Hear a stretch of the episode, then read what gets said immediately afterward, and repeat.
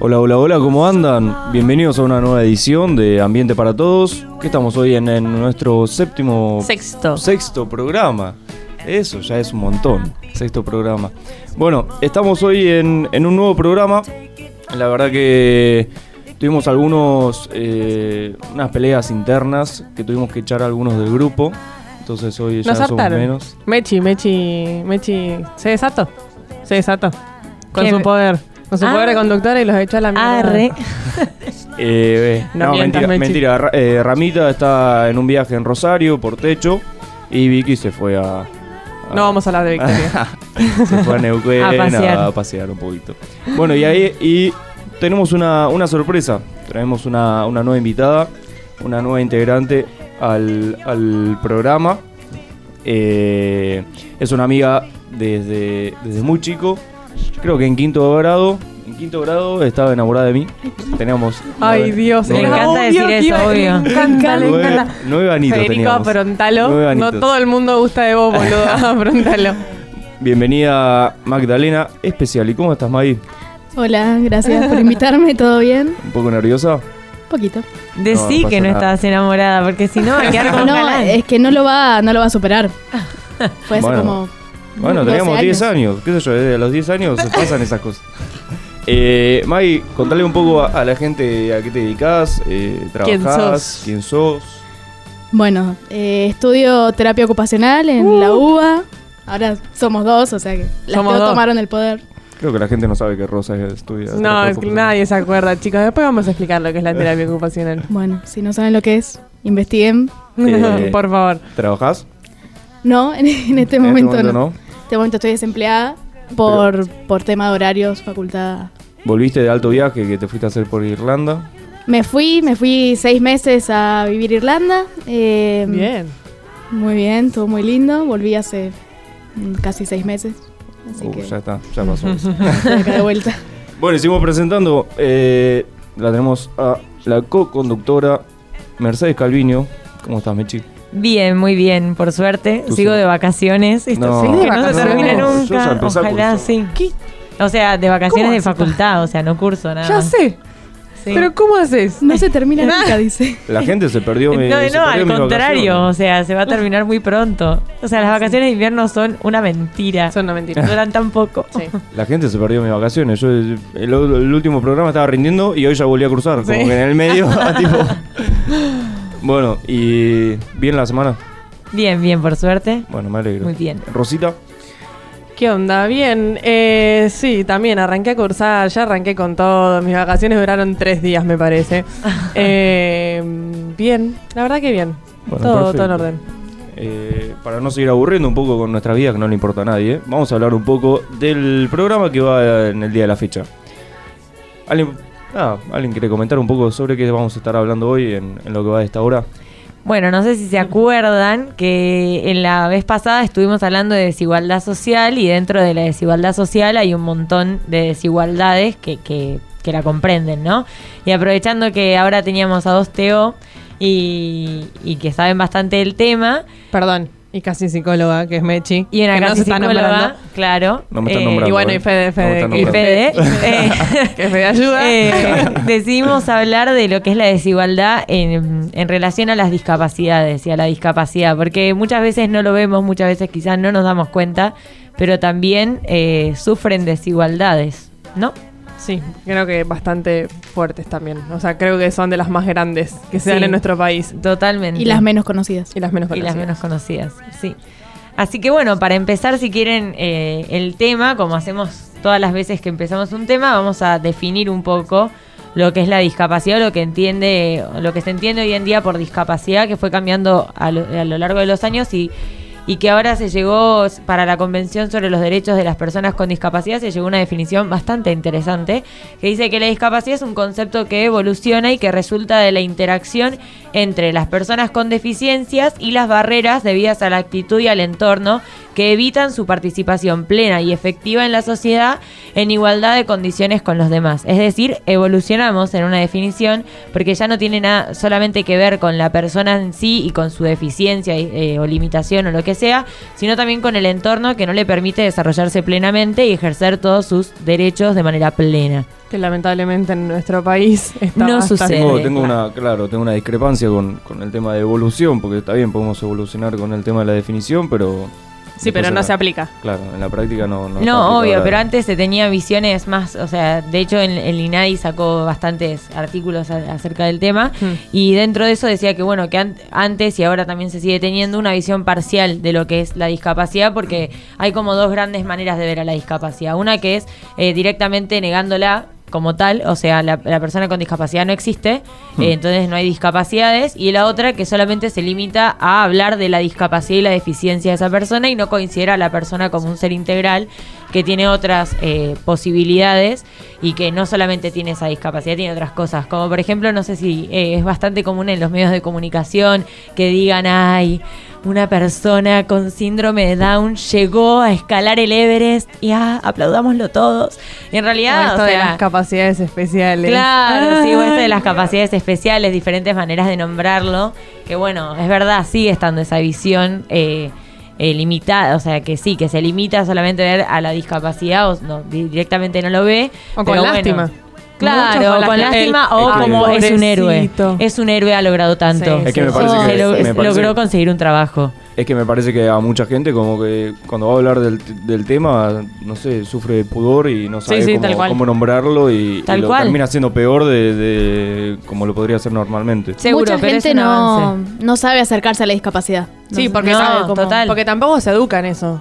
Como que es algo que va, por lo menos yo desde chica no me enseñaron. Eh, no. No. no, yo no tuve eh, chicos con discapacidad que estuvieran integrados en mi colegio, entonces capaz que nunca tuve trato con. No, con por un- eso. No, no, obvio, yo tampoco. ¿Son invisibles o son, si aparecen, todos nos quedamos como, ¿Qué Paralizados. onda? ¿Qué hago? ¿qué es eso? ¿Qué digo? Claro. Bueno, siguiendo, ¿no? Yo estoy haciendo como promoción, promoción al INADI. Está bien. Entre uno de los artículos que, que, sacó, eh, que sí, que sacó en el 2015 sobre eh, como, me acuerdo que se, se llama algo así como, como el camino hacia la buena comunicación, una cosa así, que te da pautas y tips para comunicarte con diferentes personas con diferentes discapacidades. Ponele, te dice que si hay una persona que, que, que no sé, que es sorda, te tenés que agachar y hablarle modulando, no exagerando la modulación, pero sí como atendiendo a que escu- a que vea bien tu boca y Sí, no que sé mirándolo a la cara. mirándolo a la cara, sí, y está bueno porque son tips boludos, pero, Pero que no los tenemos en por la cuenta. palabra, pero claro, pero no los tenemos Ay, en cuenta. Mechi, qué, qué soy. Ay, Jesús. Dijo boludo. El tema, el tema que a mí más me, me,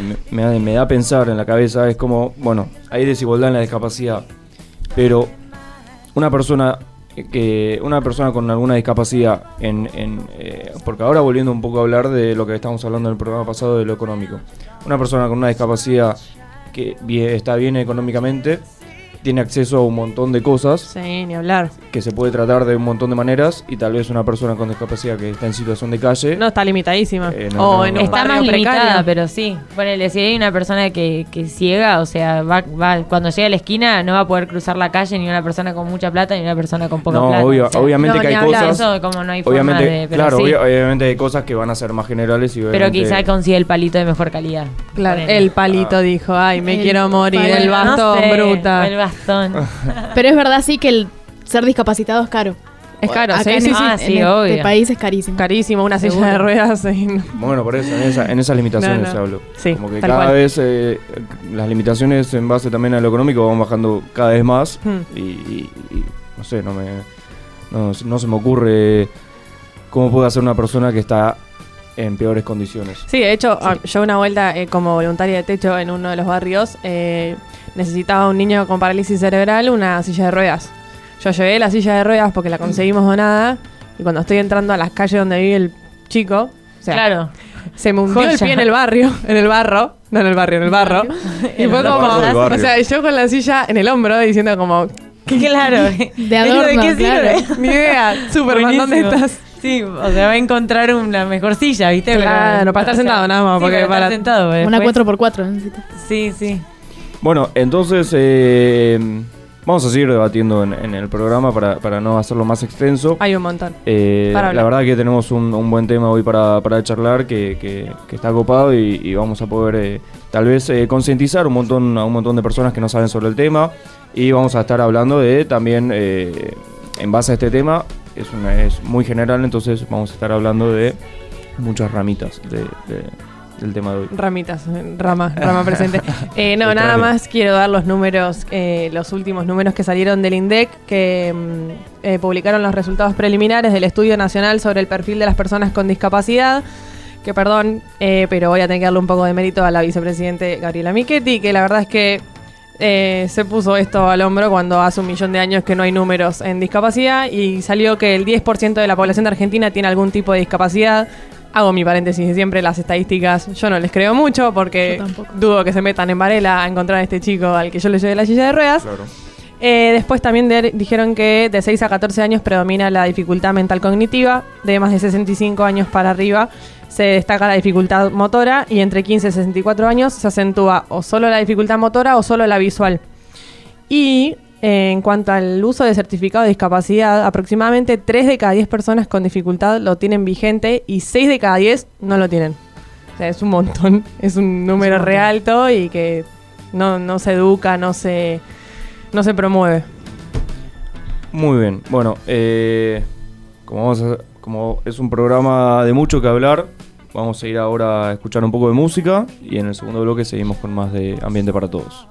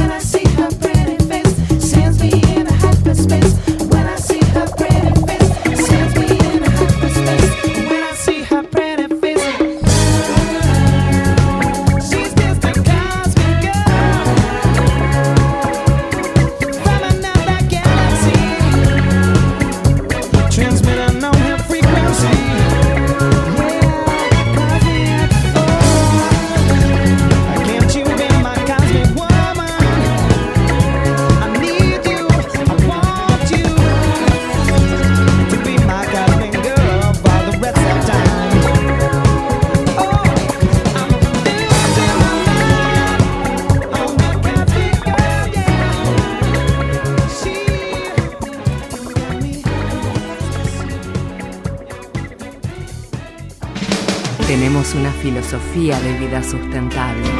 Ambiente Radio, el medio para cuidarnos.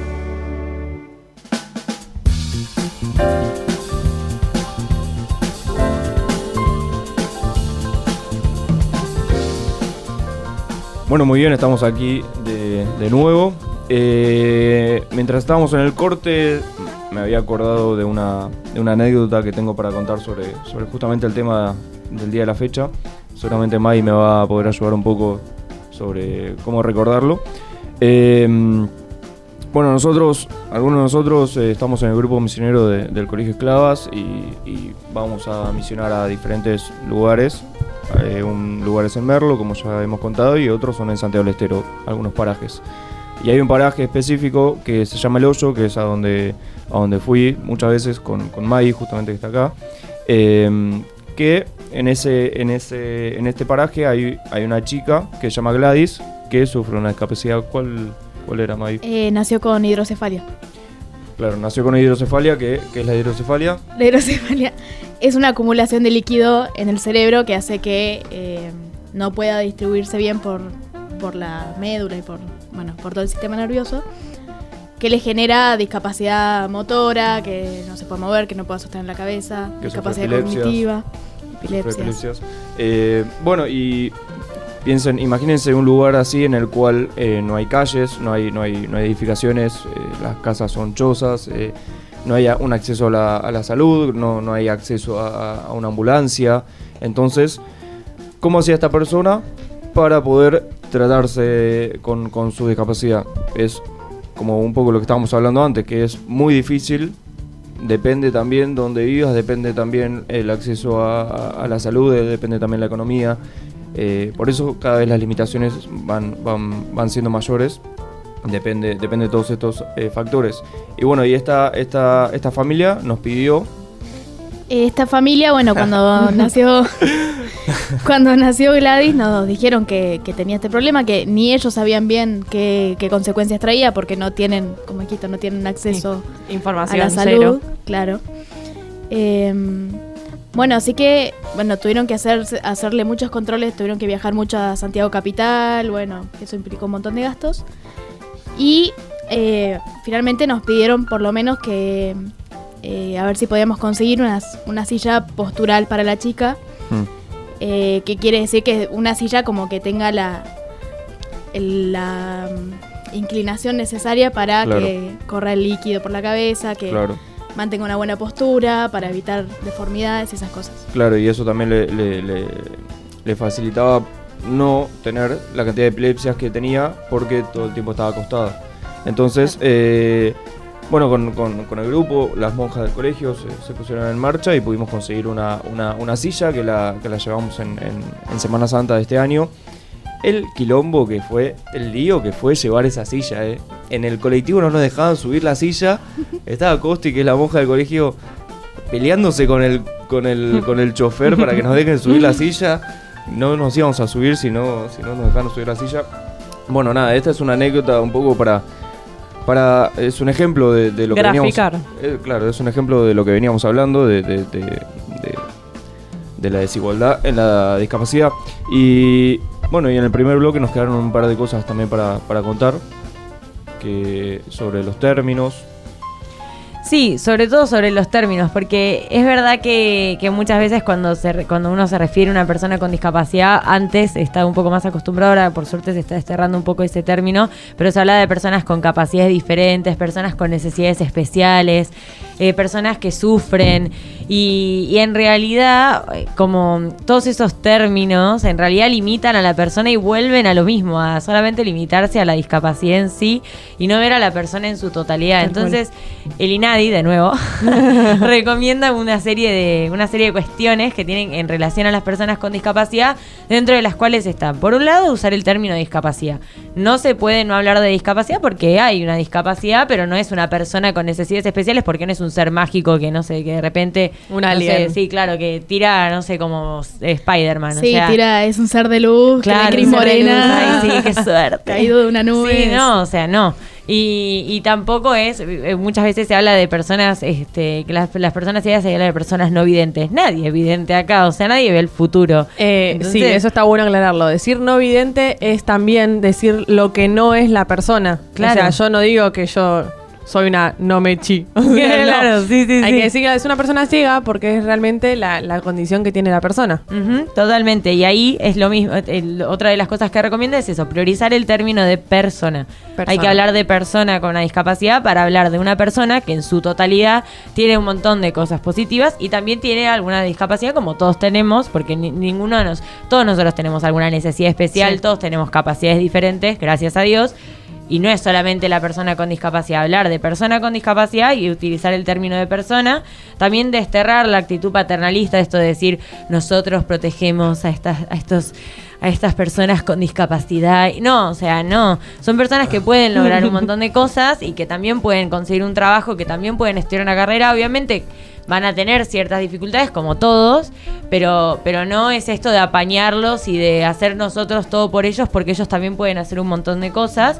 Después, por otro lado, no estigmatizarlos como personas que sufren o padecen, este, porque no son personas, o sea, porque no, no, no, no podemos limitarnos a pensar que la persona con discapacidad sufre. Sí, y esto de vuelta del un- pobrecito. Sí, latiguémonos entre nosotros y, y digamos, claro, pobrecitos.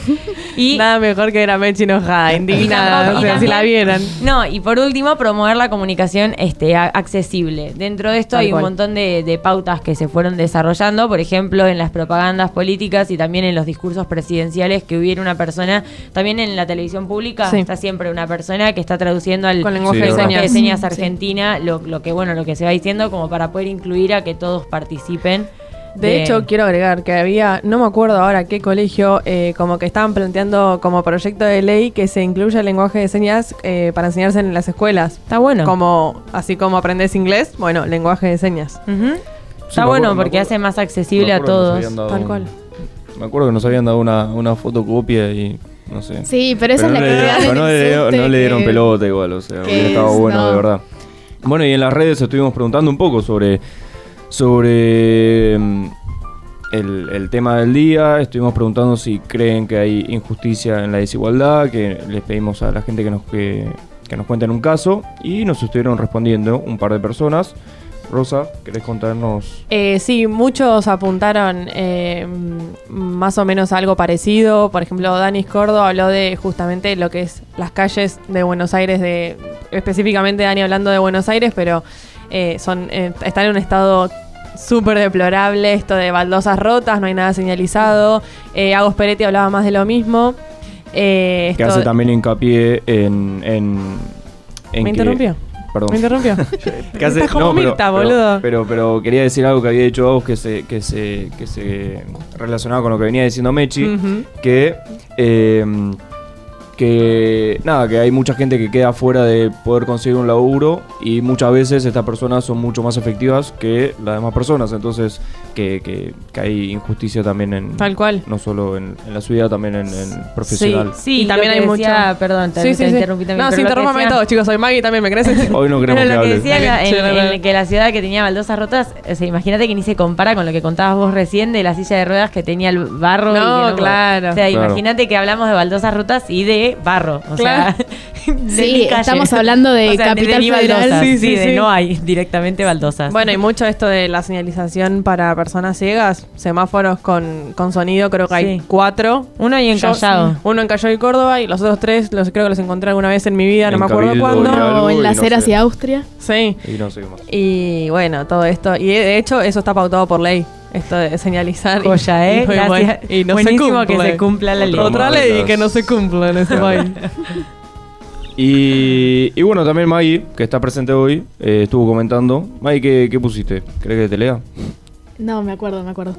Eh, no, puse que la desigualdad se, se centra mucho también en el lenguaje que usamos nosotros como para referirnos a una persona con discapacidad, como en sociedad.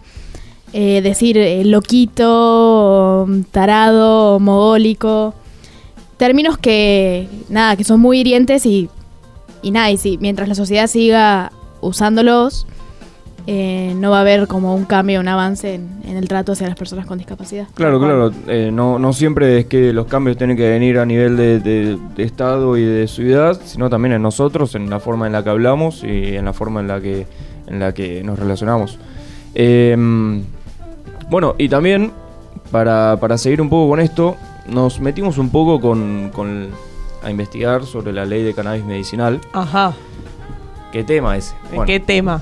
Es polémico. Empezamos a meternos un poco sobre, sobre la ley que se votó el 29 de marzo de, de este año. eh, y un Oh, poco... ¿Puedo explicar, Fede, qué es el aceite de cannabis? El Sí, cannabis obvio, medicinal. obvio, obvio. Bueno, Me acabas resulta. de interrumpir, o sí, sea, te interrumpí porque este ya me cansé de que me interrumpas. Eh, no, está buenísimo esto de aclararle a la gente porque hay mucha polémica. ¿Por qué?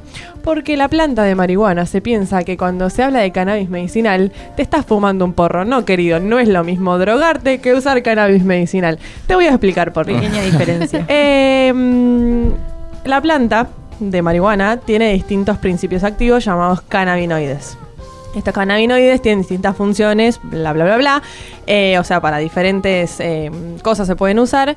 Y este mm, el cuerpo humano también posee muchas, eh, en la superficie, posee muchos tipos de células de nuestro organismo, donde se acoplan estos principios activos de la planta, que se llaman fitocannabinoides, bueno, no importa. Los más comunes son el THC, el CBD, el CBG, la BCG, no mentira, Eh, y, otros más. Y bueno, justamente con estos receptores, o sea que nuestro cuerpo es compatible con esos cannabinoides, es donde se logran cumplir eh, un montón de, efectos que están buenísimos para, por ejemplo, cuando eh, para dolores crónicos, para un montón de, de enfermedades se comprobó que realmente hay efectividad cuando se usa el aceite de cannabis, se usan cremas, eh, hay un montón de formas de aplicación. Reitero, no se fuma un cigarrillo de marihuana. Eh, y la verdad es que es súper interesante como medicina alternativa, ¿no? Sí, eh, bueno, la ley lo que, lo que, lo que en un momento se, se trataba eran dos artículos. De estos dos artículos se aprobaron solo tres. Que los tres hablan sobre, nada, que el, el acceso al, a- al aceite de cannabis eh, se rige por un programa que ciertas personas pueden acceder, que los, que los médicos eh, los... Nada, lo rige como un, una- un grupo profesional capi- ca- Capacitado. Capacitado. Uh, cómo cuesta. Eh, capacitado, estoy medio. Siempre estás así. Sí. Bueno, un capacitado y eh, que está dentro de la OMS. Y la gran polémica de esta ley es que eh, el autocultivo es lo más polémico de, de- de- de la ley, porque mucha. También la gran problemática es la opinión pública. Como esto que decías de la diferencia que hay entre el aceite y, y- y un cigarrillo de marihuana es abismal. Entonces, el tema del autocultivo se piensa que, no sé, me voy a plantar una, una plantita en el patio, la voy a empezar a vender. como- Narcotráfico, cualquiera Claro. expresión. Entonces, eh, lo, que, lo que hoy sí está aceptado es que hay un programa la de, de que la gente entra al programa, se puede tratar con, con el aceite de cannabis. Eh, esto salió, bueno, en marzo, solamente cuatro provincias lo tienen, lo tienen como ley también. Y eh, otra cosa es que las enfermedades que se pueden tratar con esto no solo no, no están todas eh, como bien investigadas que se pueda tratar bien con, con el aceite Sí, porque esto de que con- cada, cada, cada persona es un caso, ¿no? Sí, Como obvio. No es la misma enfermedad en todo el mundo. obvio pero sí se tiene investigado que por ejemplo en la epilepsia Sí. eh, bajó el bajó los casos en un 50% Esclerosis múltiple. Claro. Entonces, eh, la gran polémica que, que para repito era lo del tema del autocultivo. Yo, para mí, lo que yo pienso es que si tendría que tratarse sobre esta ley es que la persona eh, pueda cultivar, Sí. que esté dentro de una base de datos para, para, para, para el Estado. Para, Sí, registrado. para- que esté registrado, que se sepa que, que va a ser utilizado con cierto fin.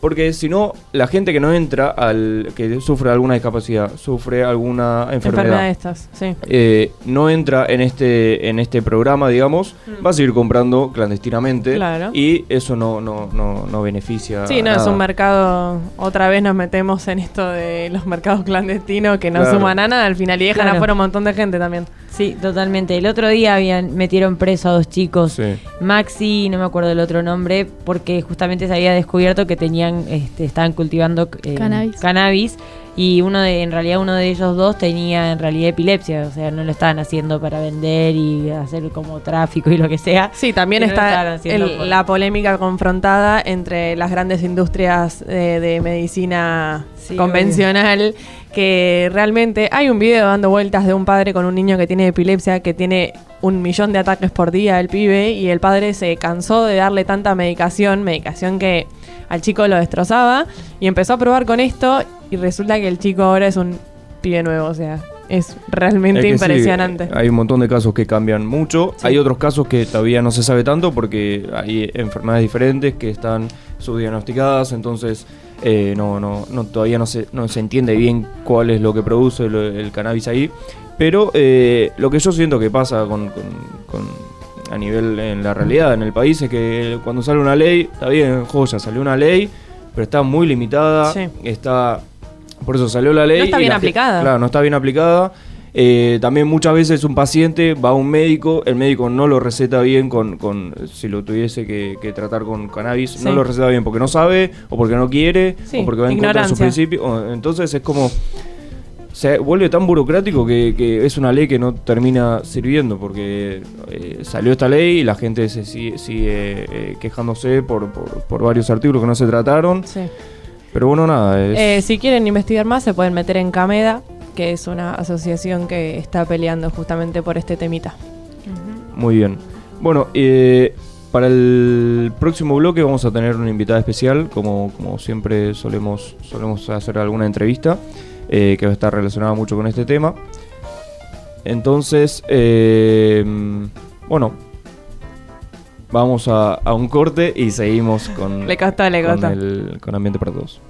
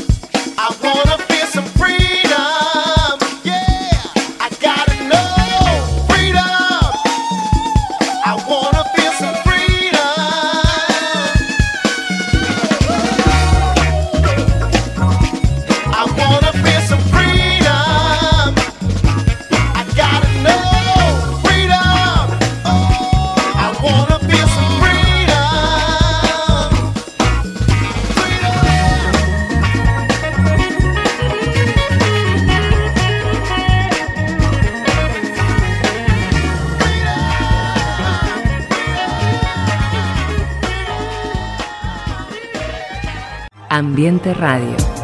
Equilibradamente, la radio del medio ambiente.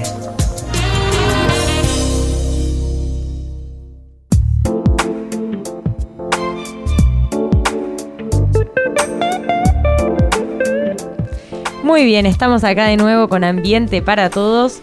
Eh, nos siguen quedando pendientes, es un tema muy amplio y nos van quedando pendientes cosas de diferentes bloques.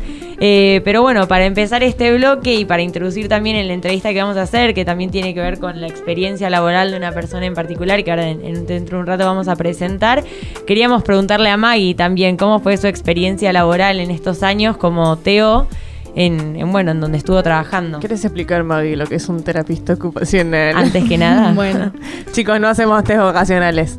Ah, para eso llamen un psicólogo. eliminen de su cabeza la palabra test vocacional, ayudan gente a buscar trabajo y todo ese tipo de cosas que no hacen las terapistas No. ocupacionales. Es muy amplio, es muy difícil de entender a veces, pero no hacemos eso. Eh, básicamente se centra en eh, buscar la autonomía de la persona con discapacidad, sea cognitiva, sea Física. física, sea psicosocial. Sí. Eh, bueno, nada, busca de diferentes formas eh, lograr un- la mayor autonomía posible de una persona. Básicamente, es mucho más amplio que eso. pero- Sí. Y bueno, ¿de dónde, de dónde estuviste? Bueno, empecé eh, eh, cuando estaba en el CBC, empecé haciendo prácticas voluntarias en Sí. AEDIN, que bueno, es una asociación que bueno, que se encarga de, del cuidado y de la educación de personas con parálisis cerebral y otros trastornos neurológicos. Sí. Eh, nada, que ahí bueno, fue mi primer encuentro con, con la discapacidad y Fuerte, aparte. fuertísimo. Es un encuentro como Eh, grosso. Impacta. Sí, pero ahí eh, aprendí que una persona nada, no está limitada a una discapacidad, sí. No. que va mucho más allá de eso, que cualquier logro, por más pequeño que sea, es un logro y, y que nada, que no hay que ser tan cerrados como sociedad. Em, de bueno, después estuve laburando en un centro educativo terapéutico también, eh, que trabaja con personas con, en ese momento era TGD, pero bueno, ahora es Autismo. TEA, autismo. claro. Sí, sí. Ahora igual va a ser SEA. Ay, Dios. Condición del espectro de autista, porque no es un trastorno, no es que algo se, se modifica para mal, ¿entienden? Es algo que ya nació así, no es que estaba bien y se como que se enfermó. No sé. Va. Ay, bueno. Estos raro. términos. ¿qué Le gusta cosas? cambiar mucho los términos. Ay, sí, sí, sí. que en realidad no hace tanto la diferencia, No. pero bueno.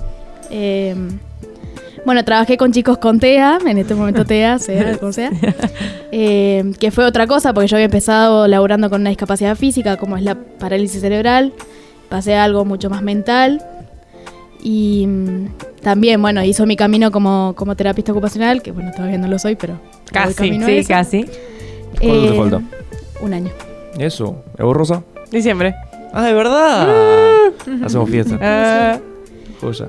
Eh, bueno, eso, estuve laburando con, con chicos, siempre con, empecé con chicos chiquitos, después trabajé con adolescentes, con TEA, que fue una, una un cosa, desafío. Sí, sí. porque, mm, bueno, también traía, además de la discapacidad, todo lo que viene con la adolescencia de cualquier chico normal, que de desarrollo normal. Ellos también lo tenían, así que bueno, fue muy, ¿Cuán golpeada fuiste, Maggie? muy golpeada, Ah. muy golpeada. Entendemos todos acá. Sí. Menos Fede. Menos Fede. Bueno, no tuve Sí, la bueno. experiencia. tranqui. Pero le pegamos nosotras. Bueno, Joya. Eh, muy bien. Ahora, para seguir un poco, vamos a, a entrevistar a esta persona, eh, a Flor.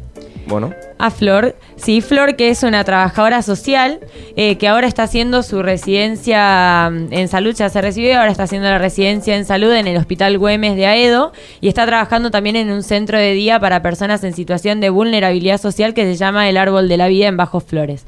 Hizo las prácticas durante la carrera en diferentes hospitales y entre ellos estuvo durante dos años haciendo sus prácticas en el Hospital de Rehabilitación Manuel Roca, acá en Ciudad de Buenos Aires, y estuvo trabajando también en el municipio de Merlo, en el área de desarrollo social, en, en la parte de campo, en donde también estuvo en contacto con algunas situaciones de discapacidad, de, sí, de, de discapacidad además de vulnerabilidad. Muy bien, Flor, bienvenida. Hola, ¿cómo andan? ¿Cómo estás? ¿Todo bien ustedes? Todo bien. Bien, bien, por suerte. Te presento, acá estamos con Ro, con Fede y con Maggie. Y bueno, yo soy Mechi. Eh, y, te, y nada, teníamos un par de preguntas así pensadas en relación al tema que estamos tratando hoy, que es sobre este eh, desigualdad en las discapacidades. Y bueno, nos parecía bueno también entrevistar a una persona que, que nos pudiera contar un poco cómo fue toda esta situación y cómo, y cómo lo vive también este, desde su trabajo, ¿no? Me parece muy bien. Bueno, Estuve Flor, escuchando ¿cómo- algo recién. ¿Sí? Sí. Estaban Ah, bueno. un Ah, pedacito, pero hubiera estado bueno escucharlas más. Bueno, buenísimo. Bueno, bien. Bueno, Joya, gracias. Gracias por, por, por estar acá con nosotros eh, a nivel... nada, Telefónico. Uy, ¿cómo telefónico. estás? Telefónico, sí. Sí, hoy estoy mal, ¿eh? Bueno, no importa. Eh, bueno, Flor, eh, tenemos un par de preguntas para hacerte, para poder orientar un poco, para concientizar, para saber un poco más de vos. Eh, Dale. mm, Nada, y... Queremos para- saber tu experiencia. Claro, básicamente. es tu experiencia, te vamos a hacer varias preguntas sobre eso. Queremos saber cómo, cómo empezaste, cómo, eh, en dónde estuviste, Trabajando, sí. Este camino de... claro.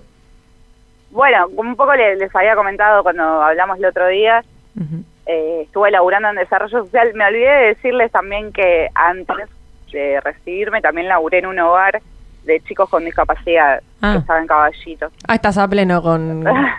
sí, había tenido como esa experiencia, pero como era muy chica me, me había como pasado de largo. Mm, Eh, bueno, laburé dos años en, en la Municipalidad de Merlo, en lo que era la Secretaría de Desarrollo Social, sí. y ahí específicamente estaba en la parte de territorio de la Secretaría. Formaba parte del servicio, pero en territorio. Y mm, bueno, lo que empezó como una propuesta de, de trabajo en territorio coordinado y articulado con otras instituciones, eh, después con el tiempo, bueno, y por cuestiones sociales y políticas del país, se terminó transformando básicamente en lo que era solamente ayuda alimentaria. Sí. Eh, pero bueno, mi trabajo era todos los días ir a hacer visitas. Eh, estoy hablando de un promedio de 20 visitas semanales a 20 familias. Un Sí. montón. Y de ahí, bueno, bueno. estipulábamos quién era merecedor, si se quiere, del bolsón alimentario y quién no. Y bueno, dentro de estas eh, familias, en la gran mayoría siempre había alguna situación de, de una persona con discapacidad, Claro. Tanto chicos como adultos. Eh, eso por un lado. Y Discapacidades de, el- perdón, discapacidades de todo tipo o... o- o- de, de lo que fuera, situa- situaciones de incapacidad mental, sensorial, Ah. física, Claro. eh, de niños también había mucho TGD, eh, autismo, algunos que ni siquiera era- estaban diagnosticados, ¿viste? Por ahí lo que pasaba mucho y lo que suele pasar por ahí con las familias, por ahí de situaciones más que están en, en una situación de mayor vulnerabilidad, es que Sí. Cuesta mucho llegar al diagnóstico, rotan Y mucho sí, por total. muchos sistemas de salud. Y faltan recursos y falta información, me parece. Sí, o los diagnostican mal también. Mm, Totalmente. Eh, y la falta, sí, información de las familias que, que hace a que, a que no puedan, y esto también es una forma de prevención, porque muchas veces el no agarrarlo a tiempo, el no diagnosticarlo a tiempo, se, se pierden un montón de posibilidades de desarrollo de, de la persona. Sí, total. Totalmente. Eh, yo te quería preguntar, Flor, eh, desde lo que viviste y lo que experimentaste y experimentás, ¿qué crees que, mm, ¿en qué crees que falla el sistema, nuestro sistema eh, argentino con respecto a las personas con discapacidad y más que nada en los entornos vulnerables que vos visitas? ¿Qué fallas tiene el sistema argentino? Sí. Mira, me parece que como sistema argentino y como sociedad, si se quiere, como Sí. sistema de organización, o sea, falla en un montón de aspectos en lo que es, o sea, yo pienso a la, a la discapacidad como, como dentro de- del panorama de la diversidad. Y Claro. como como todas las diversidades que hay, tanto étnica, sexual, de género, eh, el sistema no está pensado para estas personas. No, no. ¿no? Se estipula todo desde un parámetro de normalidad y desde ese parámetro de normalidad que suele ser dicotómico, o sea, o es bueno o es malo, o es blanco o es negro, no se, no se contemplan los grises, no se contempla lo que no entra en esas categorías eh, y dentro de eso está la discapacidad. Claro. Claro. Y, y bueno, y con toda esta experiencia que, que, eh, que te fuiste formando, ¿qué es lo que te moviliza a estar trabajando en estos espacios? Eh, ¿Cuál es tu en motor? Claro, ¿qué, qué- Básicamente. ¿qué te, qué te Ujú. lleva a todo esto? ¿Qué te Mirá, hace lo- despertar de día a día y querer ir a hacer todo? Sí, lo que me empezó a movilizar fue, bueno, cuando empecé a laburar en el hogar, eh, estar en contacto con chicos que tenían una situación de discapacidad y más que estaban en una situación de sin familia, por lo general, eh, que era lo que los llevaba a esta institución, estaban institucionalizados. Eh, era bueno esto, ¿no? De, de esta situación de vulnerabilidad total en la que estaban. Sí. También, bueno, tengo familias, familiares en situación de discapacidad que, bueno, también me, me tocaba en lo, en lo emocional, en lo, en lo particular mío. Claro. Claro.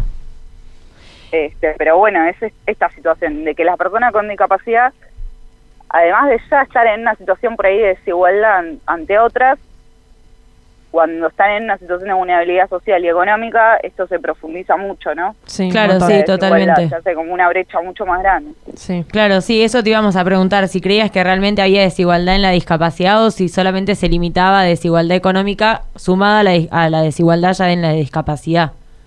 Sí, la- a ver, la discapacidad, la desigualdad en la discapacidad me parece que no, no pasa por un tema económico, sí se profundiza cuando hay algunas cuestiones económicas o, o sociales y políticas que, que no permiten que el pleno desarrollo de la persona. Claro. Porque más allá de que muchas personas por ahí tengan los recursos económicos, eh, hay desigualdades de todo tipo, hay barreras físicas, hay barreras eh, intelectuales, simbólicas, eh, de acceso al, a, a la salud, a la educación.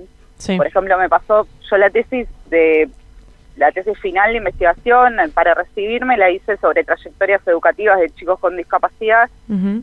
Y bueno, lo que se veía era esto, ¿no? De, de las trabas que tienen los, hasta chicos que tienen obra social para acceder a un a un sistema a un sistema educativo que, que contemple sus necesidades y que no sea excluyente, por ejemplo, de una escuela especial, ¿no? Claro. Claro. Eso también me parece que, que es rico de analizar el tema del sistema educativo y la inclusión de los chicos con discapacidad en este sistema, ¿no? No Sí. aislarlos en, en escuelas especiales.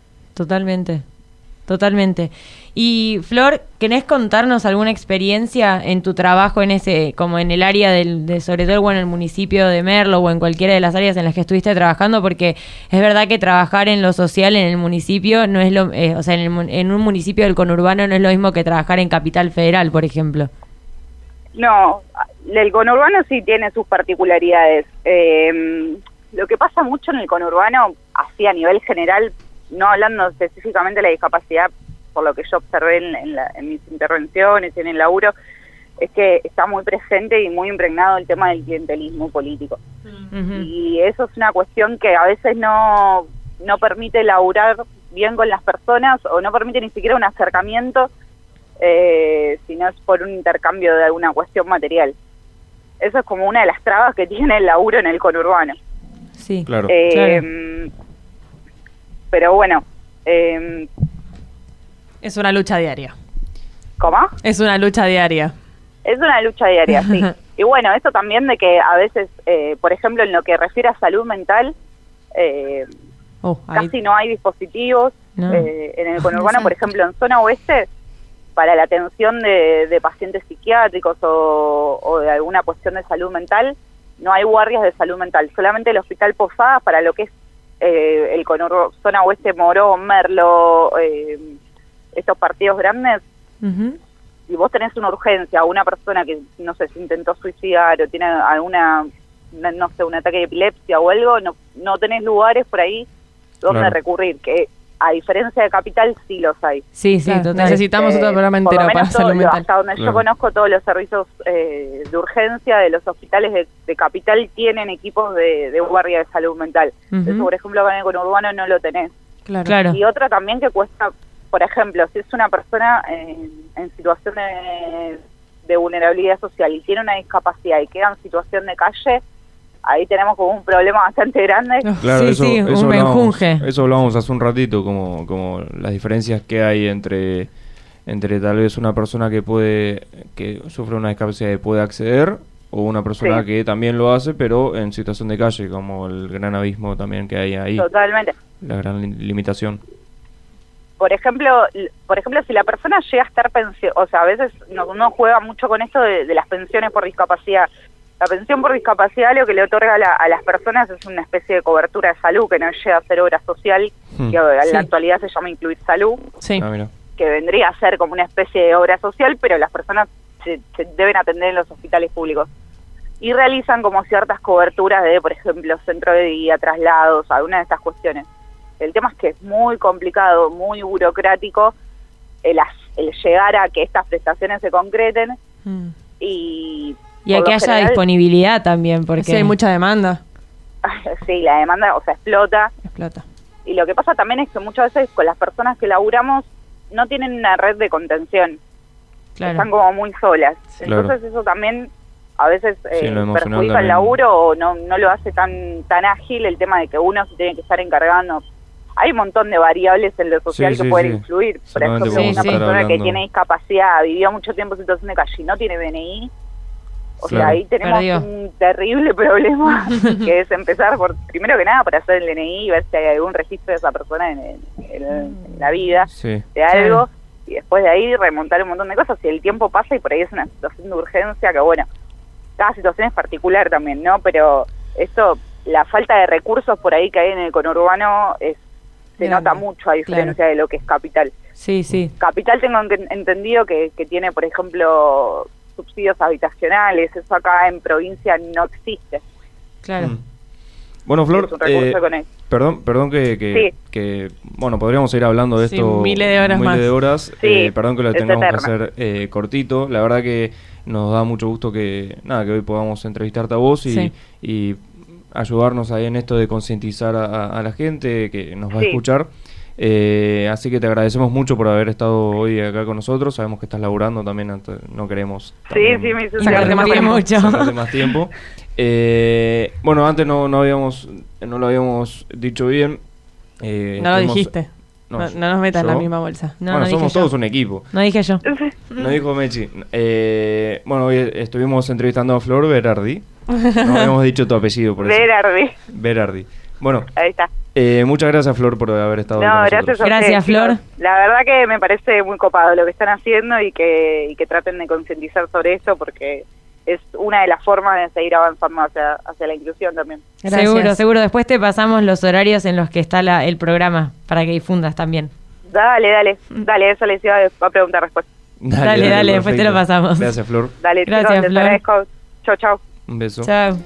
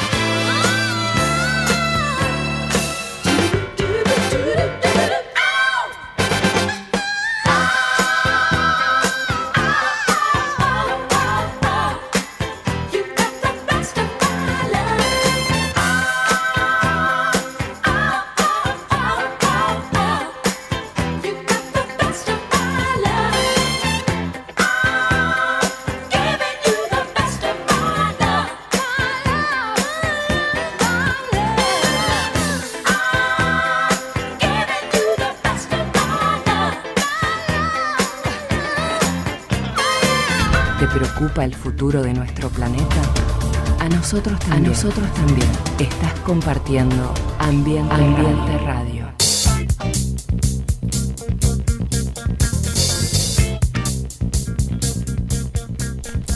Bueno, muy bien, estamos en el cuarto y último bloque de Ambiente para Todos. La verdad que hoy tuvimos un, un programa de que hablar.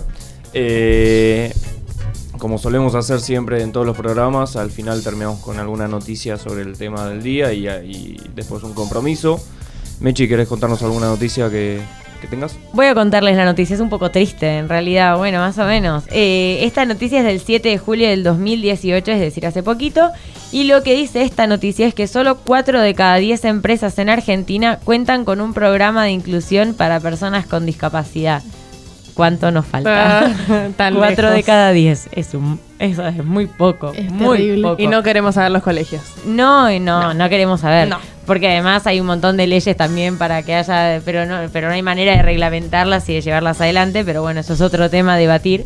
Y según las últimas estadísticas, solo el 39% de las empresas en Argentina tienen algún programa o política que promueva la incorporación de personas con discapacidad, lo que hace que eh, a la Argentina un país más atrasado con respecto a los países más desarrollados en relación a este tema. Tal cual. Y, y bueno, se, se, se conjuga un poco con lo que les contaba recién en el corte de una ley que se decretó en 1981 y que ya desde ahí... Decilo, ¿quién lo firmó? No, no, no lo voy a decir. Decilo. No, no, no, no lo voy a decir El porque... señor Jorge Rafael Videla. Es gracioso, pero bueno.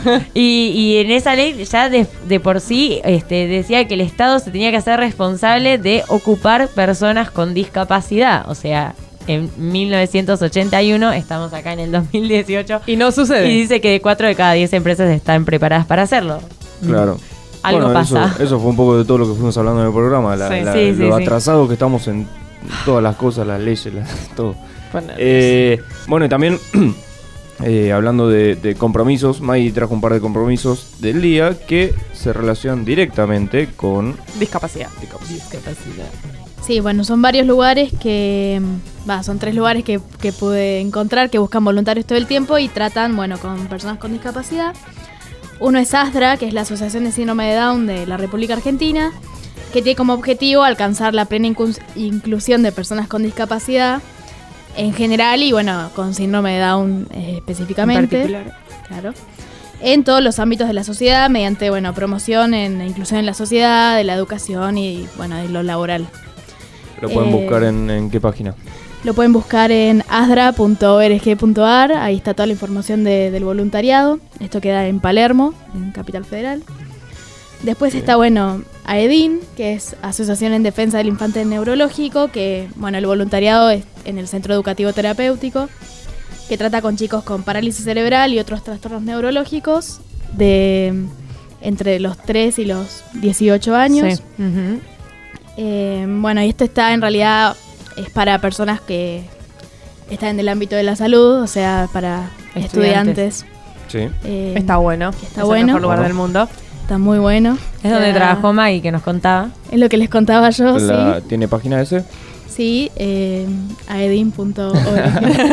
Muy bien. Ahí también está toda la información. Y bueno, por último, la Fundación Baxigalupo, que... Esa, ahí estuvimos. Ahí estuvimos. Ahí. Que bueno, se eh, trata, tiene como objetivo la inserción social de las personas con discapacidad cognitiva a través del deporte. Mm. Está buenísimo, la verdad que, que el trabajo que hacen es, es realmente muy bueno. Sí, esa fue. eh, creo que yo tenía 16 o 17 cuando fui y fue mi primera experiencia de, de- de acercamiento y, y la pasé joya. Estuvo muy bueno, muy Es bueno. buenísimo. Bueno, necesitan muchos voluntarios, sobre todo ahora con el tema de las Olimpiadas, eh, están muy a full, así que también en fundacionbaxigalupo.org pueden encontrar toda la información. Igual la- eh, todo esto, como siempre, lo ponemos en las redes sociales. Obvio. Las vamos a recordar. Estamos en Instagram como Ambiente para Todos, en Facebook como Ambiente para Todos. Tenemos un mail, ambientepetodos.gmail.com Y en SoundCloud. y en SoundCloud, donde vamos subiendo los programas para que nos puedas escuchar en, En cualquier lado. en cualquier, lado, en En cualquier, cualquier lado. horario. Eh, muy bien. ¿Nos vamos? ¿Nos querés Nos decir cuándo salimos? Ah, salimos. ¿En la radio? Resulta, ¿no? Lunes a las 19 horas, jueves a las 11 de la mañana y sábados a las 18 horas. Exactamente. Esto ha sido todo por hoy. Los saludamos. Gracias, Maggie. Hasta la próxima. Gracias, Maggie, Gracias por por estar y bancar. Rama y Vicky, Giles. Besito.